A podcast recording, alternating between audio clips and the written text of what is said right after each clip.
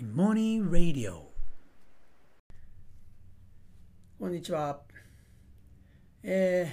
ー、あの前々回の回でですね、あの僕がなんでそんなにあのセブに通うようになったかっていう話をしたかと思います。ね、要するに僕はもう、ねあのまあ、仕事きっかけで出会ったその孤児院ですね、セブの孤児院の子供たち、もうその子たちに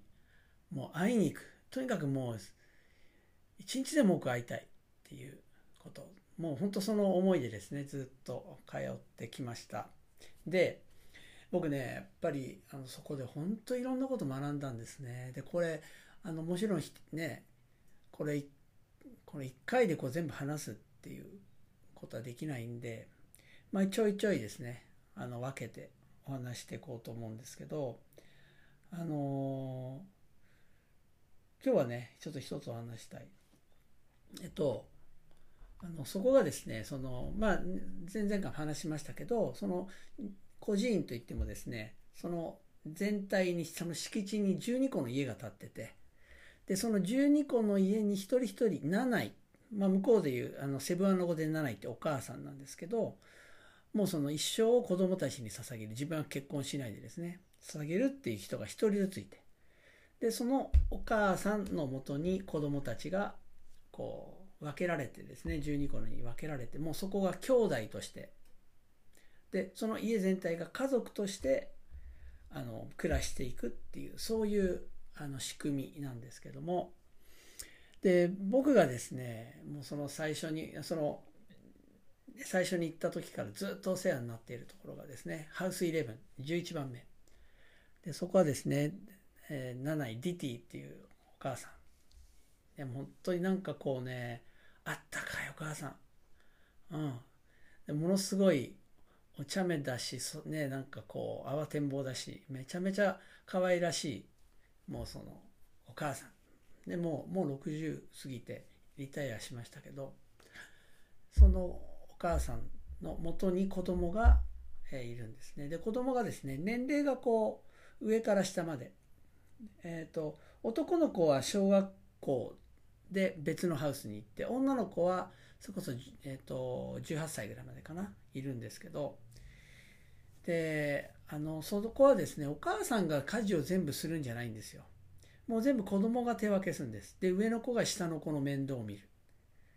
ねでちょうど上の子っていうと女の子たちなんでやっぱねこれこれやっぱ女の子の方がしっかりしてるのかな。本当にねなんか下の子の面倒をよく見るんですよ。でフィリピンの文化なんですかね。ででもそれぞれにいろいろ個性があってね。そう。なんか本当に陽気な子だったりあるいはもうなんかもういろんなことに興味新しいことに興味がすごくあってもう外でたくさん遊びたいしっていうそういう子もいるしあるいはねすごく日本人みたいに真面目な子供あの子もいたりいろいろなんですけど今日はねそのね日本人みたいな本当日本人っぽいパーソナリティを持った子。あのアロハって言うんですけどアロハからねちょっと学んだことをお話しようと思うんですがえっとねまあとにかくその子はいろんなことも我慢するしねあの本当何ですかね周りの兄弟を優先する本当にいいお姉ちゃんなんです。で勉強もよくするんですね。勉強もよくしてでもうあの、ね、家事もですね、率先してやるし、で、なんか本当ね、いいお姉ちゃんなんですけど、あの、妹たちがですね、とね、僕が最初行った頃には、えっと、その下の妹たち3人いましたね。えっと、12歳、13歳、14歳ってそれぞれいました。えっと、11歳がナオミで、12歳がライラって、13歳がサラって言うんですけど、いるんです。それぞれいろんな性格してるんですけどもね。ある時ね、セブ行ったら、その下2人いないんですよ、3人のうちの。そう。ナオミとライラがいないんです。で、あれどうしちゃったの？って言ったら、いや、なんかその施設を、なんかエスケープしたって言うんですよ。エスケープって何？って思ったら、要するにね、施設、その施設は、ね、彼らをちゃんと家に迎える、彼らに家族をね、あの、与える代わりに、ちゃんとその施設のルールを守るっていうことが条件になってるんです。まあ、つまり、さあお手伝いするとかいろいろあるんですけど、あの、要するにね、夜何時以降は、そのもう家に帰っていかなきゃいけないっていう門限があるんですよ。でもね、その下の、下の二人の子ってね、遊びたいんですよ、すごく。だけど、全然、その門限があるから遊べないっていうことで、あのね、何回か門限破ったらしいんです。そしたら、その施設の、ね、あの、管理する人たちにすごく怒られて、ね。でね、ついにね、なんかもう脱走しちゃったみたいです。まあ脱走ってそこから出ちゃったみたいなんですよ。で、もう一度出たら、もう、もう戻ってこれないっていう決まりならしいんですね。で、でもどこ行ったかわからないっていうから、あ、そうなんだっつって。で、実はね、脱走したばっかりだったんですよ。で、結局その訪問の時に会えず、日本に帰ってからですね、やっぱり僕も心配してね、こう、一生懸命その子たちとどこにいるのかっていうのを探したんですけど、分からず。ねえ、ああ、どうしたのかな。で、しばらくしてですね、そのアロハ、アロハにですね、あの、まあ、とメールでやり取りしてた時にね、あの、まあ僕はね、いやでも、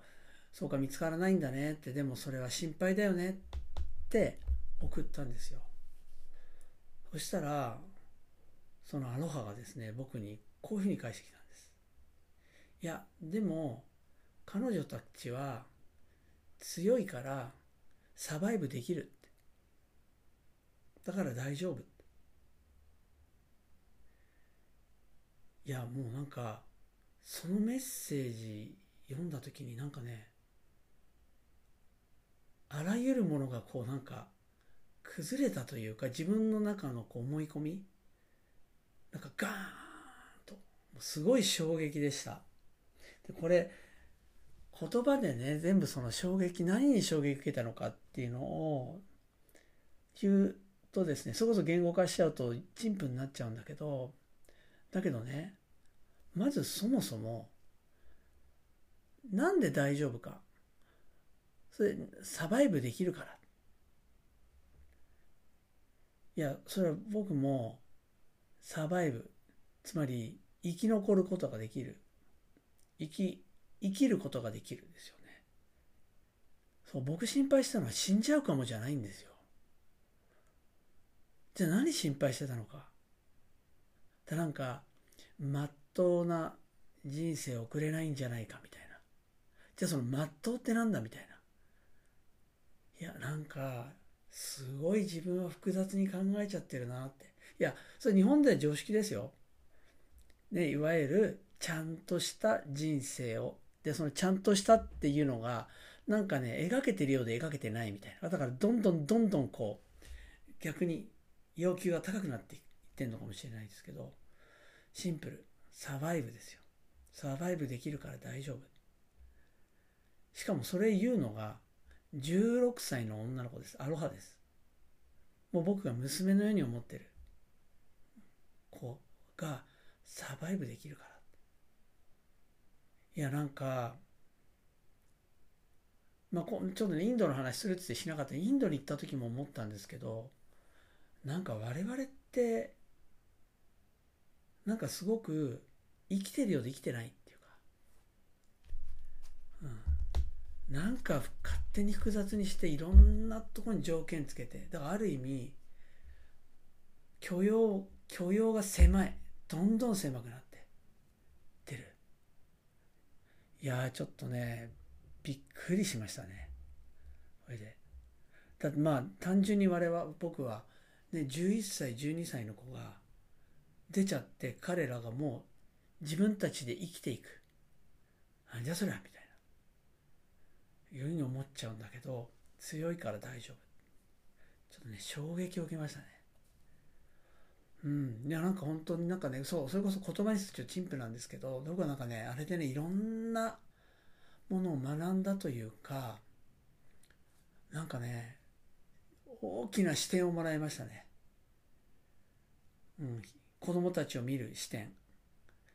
そうだからより日本日本でね今学校ね学校でやったりその芋芋で今教えてますけどより子供たちをドーンと構えてみることができるようになりましたつまりこの子たちの将来がうんぬんとかじゃないってことね大丈夫彼ら生きていける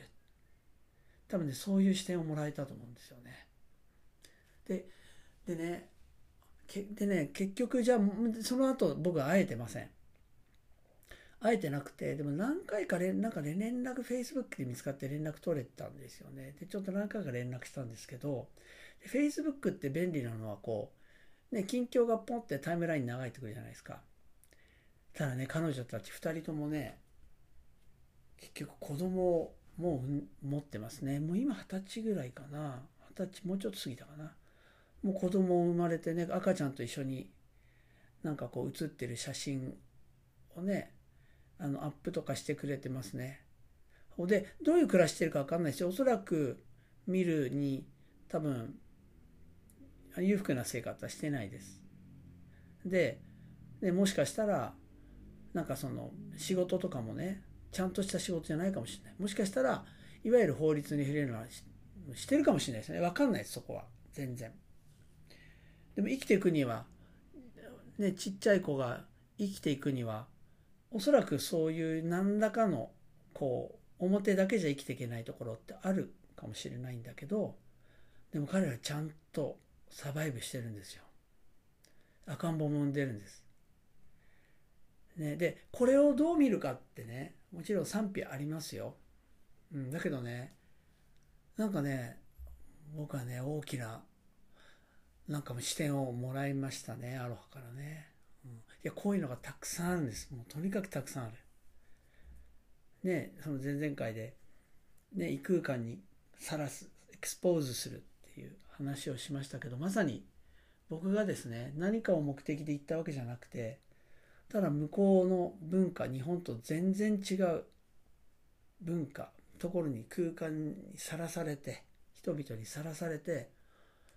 本当僕はね、大きな視点もらってど、んどん自分が自由になってってるっていうのをすごく感じますね。はい。まずはね、この話をしようかと思いました。それでは。